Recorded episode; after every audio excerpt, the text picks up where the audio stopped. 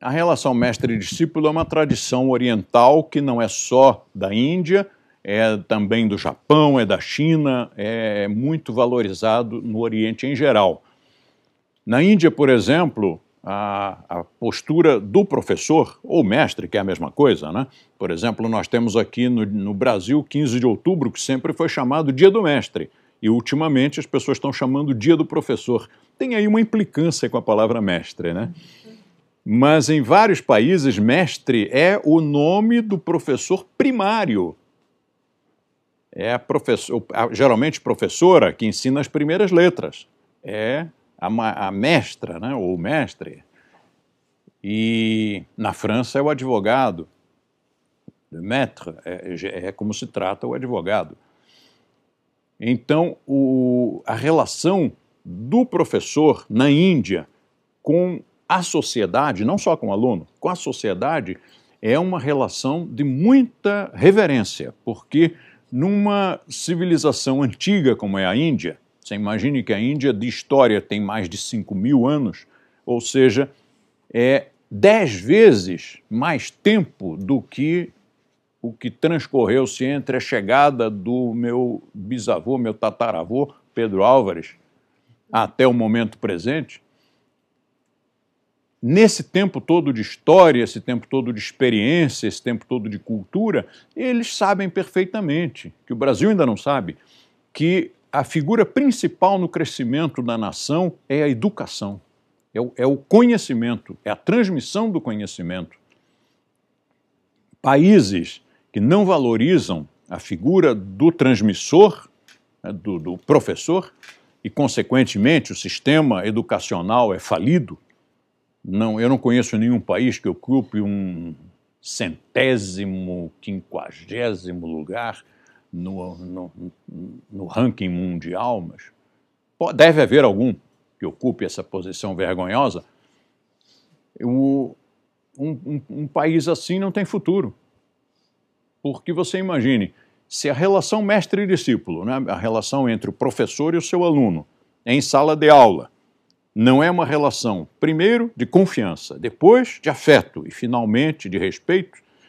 Se o aluno não está ali para receber, se o aluno não quer receber, ou se o professor não tem a formação, inclusive de liderança, para chegar diante de uma turma de 60 adolescentes e saber se comunicar e saber atrair a atenção e, e saber ser interessante aquela aula, se ele vai ficar recitando fórmulas chatas, ou vai para um quadro negro de costas para a turma e calado e ficar escrevendo, esse cara não tem ainda uma formação, né? ele não recebeu uma formação boa como professor.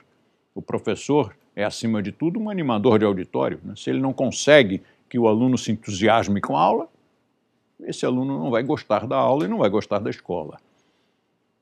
E um, se nós não tivermos bons professores e uma boa estrutura no sistema educacional, a geração seguinte vai saber o quê? Eu soube de um país, se não me engano, foi na América Central, em que os alunos passavam de ano mesmo sem saber, não, não faziam exame, mesmo não passando, mas eles eram tocados para frente. Então você imagina, o cara é um analfabeto, né? o cara faltou a aula, não prestou atenção, fez bagunça, mas ele passa de ano e passa de novo e passa de novo e conclui a sua formação de, de nível é, básico. Aí esse cara vai fazer mais tarde uma faculdade. Ele vai dizer meu óculos. Ele vai dizer eu vou vir. Ele vai dizer um desse, um daquele. Porque ele não tem a formação sequer da própria língua. Na Índia, a figura do professor é tão reverenciada que aqui no Ocidente você diria que os seus alunos o tratam com fanatismo.